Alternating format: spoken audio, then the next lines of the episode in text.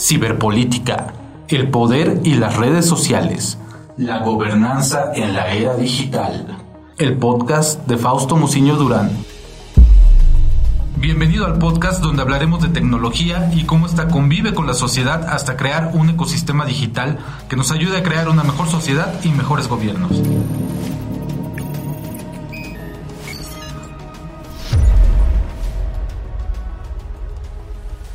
A toda la gente que nos está escuchando por primera vez en este podcast de ciberpolítica le damos la más cordial bienvenida. Mi nombre es Alex Zamorano, Alejandro Zamorano, eh, soy el coordinador de noticias del Grupo Cadena Comunicaciones, soy el fundador de Cadena Radio México y esa es la razón por la cual eh, mi amigo, mi hermano de ya de muchísimos años, Fausto Musiño Durán, me ha hecho la invitación a inaugurar con él este podcast.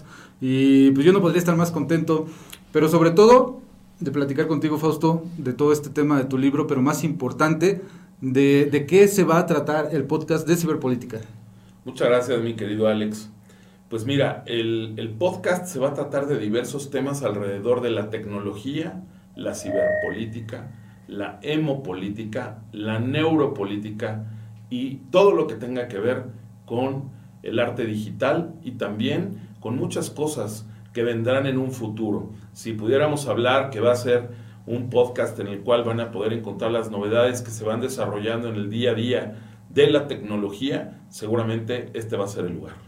Muy bien, oye, eh, pues la verdad es que yo estoy encantado de arrancar este programa contigo, este podcast, y no podríamos más que entrar directamente con la entrevista, ¿te parece bien? Me encanta la idea, yo estoy a tus órdenes.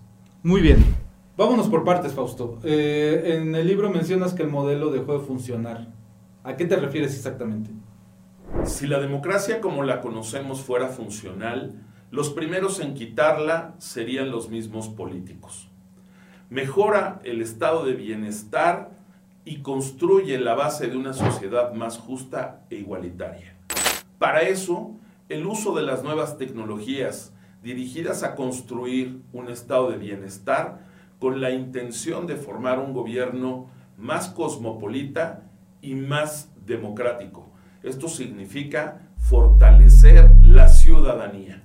Y por supuesto, el libre acceso a la información es un arma de doble filo que hay que saber utilizar y que deberá de ser empleada para bien de la sociedad por encima del beneficio propio.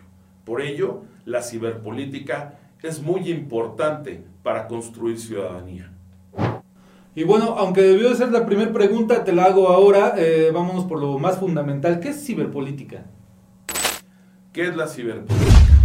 Es la expresión de actos políticos, es decir, el activismo político en el ciberespacio. Esto abarca las formas de software social, nombre que se le da a las herramientas que permiten establecer una interacción real y en apariencia cercana a través de medios electrónicos, es decir, a través de las redes sociales. Eso es la ciberpolítica. Sí, bueno, eso sería lo ideal, que todos los políticos hicieran eh, esa parte y además es lo que esperamos como ciudadanos. Pero eh, hablando de la ciberpolítica específicamente, eh, ¿qué uso se le puede dar? ¿Para qué sirve la ciberpolítica?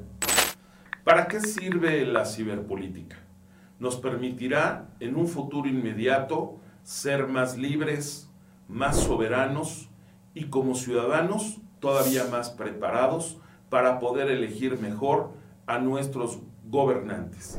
Al mismo tiempo, se convertirá en una herramienta de persuasión y al mismo tiempo de vigilancia de la ciudadanía. En una parte del libro hablas de la estrategia digital. Cuéntanos un poco de ello, por favor. Mira, eh, hay mucha gente que habla que no hay que hacer estrategia digital. Yo creo que la estrategia es la base del éxito de cualquier cosa que tú te propongas. Hay que hacer una estrategia, un conjunto de pasos para llegar a un objetivo. Por tanto, no debe de existir nunca una campaña ni un candidato que no tenga una plataforma en ciberpolítica y no menos un cuarto de guerra digital. Un cuarto de guerra digital que más adelante con mucho gusto te explicaré, pero que en mi libro de ciberpolítica si lo compras, ahí lo vas a poder encontrar. Vientos. Oye, eh, la vez que fuimos a la presentación de tu libro, eh, en una librería llamada El Laberinto, fue la primera pregunta que te hice, porque fue la primera pregunta que te quise hacer después de leer el libro, el término gobernauta. ¿Qué es un gobernauta? Muchas gracias por preguntarme sobre el gobernauta, Alex.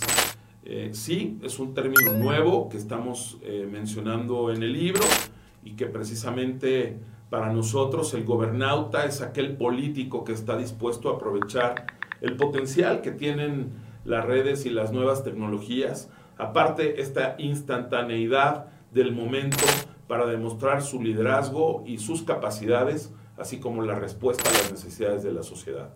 Yo aspiro a que muchos en este futuro cercano se vuelvan en gobernautas. Y bueno, pues como ejemplos puedes tener a Nayib Bukele o puedes tener también a Delfina Gómez. O es lo que esperaríamos en un país como el nuestro, que ha resultado ser bastante complejo, ¿no? Este tema de la legalidad, eh, todos los ciudadanos deseamos que sean los términos que lo planteas en tu libro. Y pues bueno, aunque suena medio utópico, es lo que esperamos todos los ciudadanos y es una cuestión en la que estoy de acuerdo contigo, se deberían de ir metiendo todos los gobernantes. Eh, de otra manera, pues no va a haber ni siquiera continuidad en el poder, ¿no? Deben de generar las circunstancias para mantener el poder ahora que la alternancia ya empieza a ser cada vez una opción más real y tangible y el ciudadano va a castigar. Eh, la generación del querer es otro tema que mencionaste en tu libro y que me llamó un poquito la atención. Háblanos por favor de esto. Pues sí, me ganó la parte de ser papá en este capítulo del libro de la generación del querer, pues me ganó, tengo tres hijos, ¿no?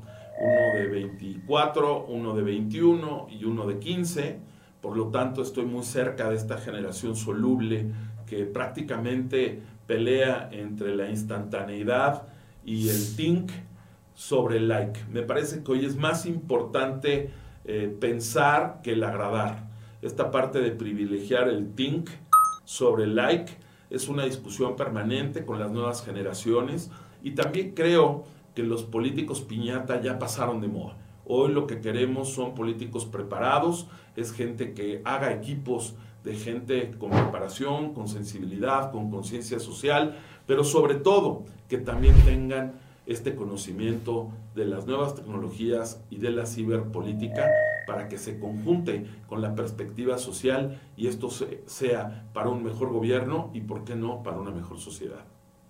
Sí, de repente hasta algunas de las ideas más fieles que teníamos pueden transformarse o modificarse, o por qué no decirlo, evolucionar cuando ya somos padres. Eh, el electorado está cambiando, viene esta generación del poder, eh, viene todas estas nuevas tecnologías que todos los políticos deben de aprender a usar de manera eficiente y pues en pocas palabras pues viene un cambio de conducta en los futuros electores, ¿no?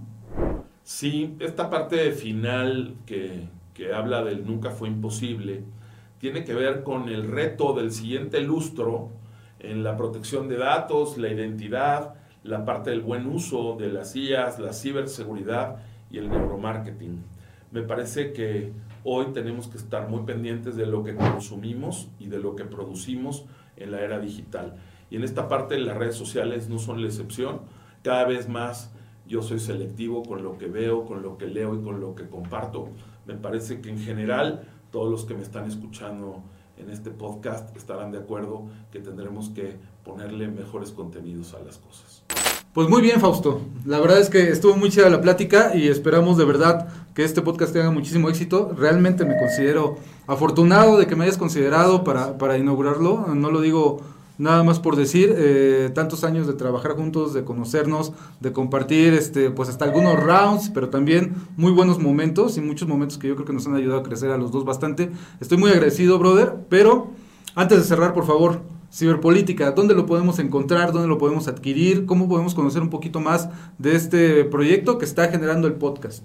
Este, este libro lo van a poder ustedes adquirir en librerías Gandhi, está en Amazon, en su versión digital, en su versión impresa, y también lo tenemos en Mercado Libre y en algunas otras plataformas. Si ustedes googlean ciberpolítica y al final de este podcast les dejaré también algunas ligas para que puedan adquirirlo y ojalá que sea un libro que pueda ser de utilidad para todos los jóvenes que están empezando a estudiar sobre este tipo de temas de la ciberpolítica y esté para todos ustedes. ¿Algo que es agregar, brother? Agradecerte sobre todo a ti, Alejandro, y a todo nuestro equipo de producción la oportunidad de poder grabar este primer podcast que estoy seguro será de utilidad para todos ustedes. Yo también así lo creo, eso es todo, muchachos.